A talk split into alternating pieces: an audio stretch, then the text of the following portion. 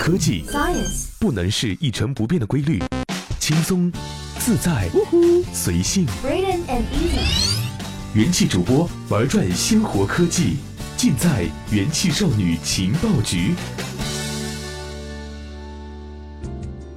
大家好，这里是用智商捍卫节操，用情商坚守美貌的元气少女情报局，我是小一。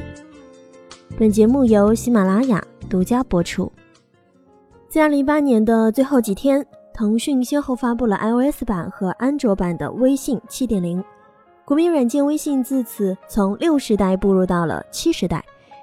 一般而言，微信的正整数版本号意味着重大更新，那这一次当然也不例外了。相对于以前的版本，微信七点零的变化主要体现在了如下的几个方面。第一个是对界面进行了改动，这个版本去掉了原来所有凸起的视觉效果，让整个界面显得更为扁平化，还去掉了灰色的底色。让整个界面变白了。从直观上看，这一系列改动让微信的风格变得更为朴实简约。二是加入了强制提醒功能，在对话当中可以对好友设置相应功能。如果在三个小时之内对方发来了信息，这个功能就会强制全屏弹出震动提醒。通过这种设置，就可以避免在对话当中错过重要联系人的重要信息。三。将微信公众号中的点赞改成了好看，一旦用户点击了好看，这篇文章就可能会被推荐到看一看当中，并被自己的好友所看到。如果好友对文章有回复，用户也可以在看一看中依然看到。通过这种设置，看一看就扮演了朋友圈 BBS 的角色。四，增加了即刻视频功能。用户可以通过微信录制短视频，录制完成之后还可以配乐、添加表情符号。制作完成之后，用户可以将其上传到服务器。上传后，好友可以在二十四小时内看到该视频。一旦某一个用户发布了即刻视频，他的用户头像边上就会出现一个圈儿作为提示，其好友可以双击头像观看视频并发表评论。微信七点零发布之后，各界对其评价褒贬不一。一些用户认为新功能很好用，很有趣味性，而另一些用户则认为这一次的改动破坏了微信原本的风格，用起来很不习惯。例如，在笔者的朋友圈当中，就有一位资深的互联网研究者吐槽说：“感觉微信是从 QQ 空降了一个产品经理，把原来的风格搞得乱七八糟。”那么，腾讯为什么要花大力气对微信的整体风格和功能做出如此大规模的改动？既然是改动，为什么却又对某一些重要功能遮遮掩掩，又抱琵琶半遮面？这些功能的改动又会对整个行业的竞争态势产生什么样的影响呢？在未来，腾讯及其竞争对手又会如何布局？这些问题都是值得我们思考的。小一，小一，你在干嘛呀？啊，哦，我在看那个微信附近的餐厅，准备来一份煲仔饭啦。微信还能点餐啦？是呀是呀，仅限广州地区啦。要不你也来一份呀？吃东西怎么能少了我？快快快快！啊，这个好，这个好，哎，这个好吃，这个好吃。哎呀，我什么都想吃啊。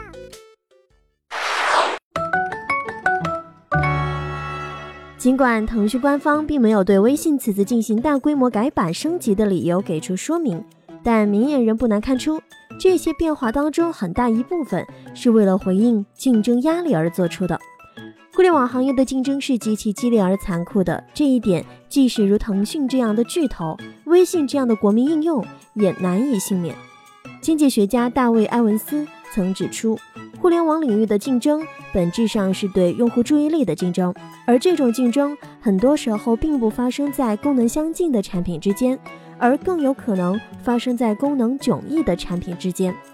埃文斯的这一论述很好地刻画了微信面临的竞争状况。尽管在即时通讯软件当中，微信已经很难找出与之匹敌的对手，但是如果我们将视角从功能的竞争转向对用户注意力的竞争，就会发现，微信事实上正在遭受着巨大的竞争压力。前几年，微信的应用时长一直牢牢占据着各类 APP 的首位，其他 APP 很难望其项背。然而，随着今日头条、抖音等等头条系产品的异军突起，局面却发生了很大的变化。由于头条系产品是基于个性化算法的，所以其提供的内容会更加符合用户偏好，更受用户欢迎。这就使得很多用户将原本刷微信朋友圈的时间转到了刷头条、刷抖音上。在中国移动互联网二零一八半年大报告当中，明确表示了，截止到二零一八年六月，包括微信在内的腾讯系 APP 总使用时长下降了百分之六点六，而头条系增长了百分之六点二。更为重要的是，在获取了巨大的用户基础之后，头条系还希望通过平台包抄直接染指即时通讯市场。不久前，飞聊的域名被字节跳动收入麾下。就引发了外界关于头条系的即时通讯软件飞聊即将出炉的猜测。显然，对于头条的步步紧逼，腾讯绝不能坐视不管。那么，头条系产品为什么能够如此迅速崛起，从腾讯手里生生抢走这么多的用户使用时间呢？综合来看，原因主要有两个方面，一方面是推荐算法。基于个性化的推荐算法，能够做到根据用户的需要进行定点推荐，针对性很强。第二个则是对内容的呈现形式，无论是信息流还是短视频，其呈现都要比传统的内容来得更为鲜活，更被人容易接受。尤其是短视频，虽然每段视频都只有短短十来秒，但总能直击人心，让人看了还想看，不知不觉就把很多时间消耗进去了。面对头条系产品的以上两个优势，腾讯又如何加以应对呢？首先，我们想到它应该可以从算法上下功夫。然而，尽管腾讯具有相应的技术实力，但这一点在操作上并不容易。其中理由首先是低层基因上的。腾讯是做社交起家的，个性化推荐的打印和这个传统并不一致。更为重要的是。个性化推荐会对内容的管控造成很大的困扰。对于像腾讯这样拥有庞大客户的通讯软件，如果采用了完全基于 AI 的个性化推荐，那么其出现内容风险的可能就会非常大了。基于以上原因，腾讯即使面临着头条系产品的压力，也不选择轻易尝试个性化推荐。既然不选择个性化推荐，腾讯就积极尝试在原来的社交基础上做文章了。在早先的微信版本中，就推出了看一看功能。不同于个性化推荐，看一看选择的文章是基于好友的观看和分享，因此更能够体现出社交的属性。然而，这个功能做的并不是很成功，很多用户甚至没有注意到这个功能的存在。究其原因，就在于这个功能虽然立足于社交，但是社交的属性做得还很不够，缺乏互动性。而这一次的好看功能，就比较好的弥补了这一缺陷，在呈现内容的同时增加了互动，从而可以更好的利用社会网络来黏住用户。其次，就是要在内容上下功夫。既然头条系能够做到信息流和短视频，腾讯。为什么就不能做？事实上，腾讯也做了。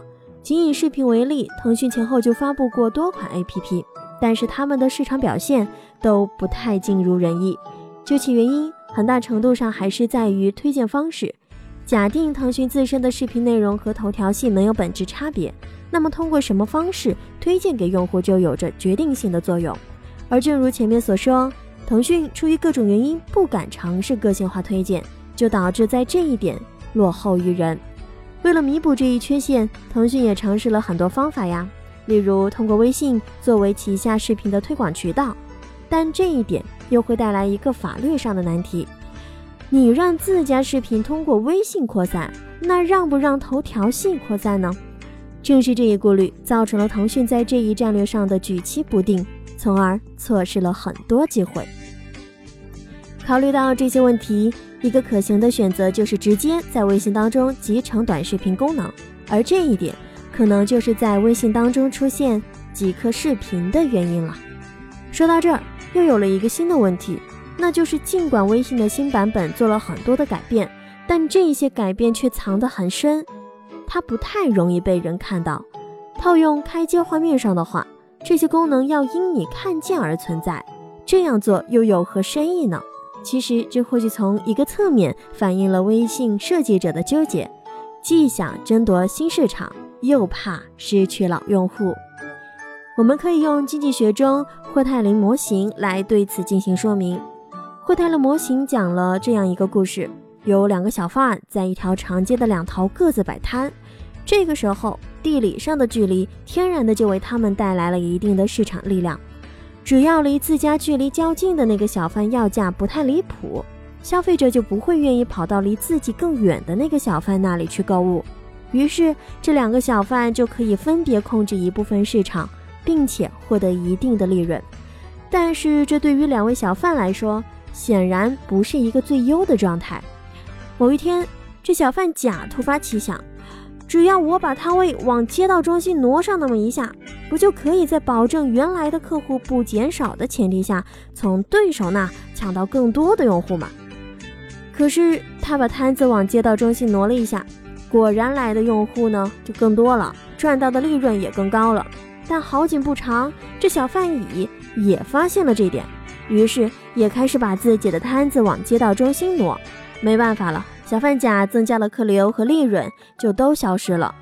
这小贩甲不甘心呢，又把摊子往街道中心挪。随后，小贩乙也照此回应。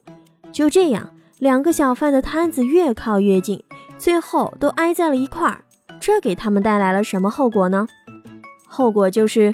地理距离带给他们的市场力量消失了，他们只能靠价格战来吸引顾客，最终双方都变得无利可图。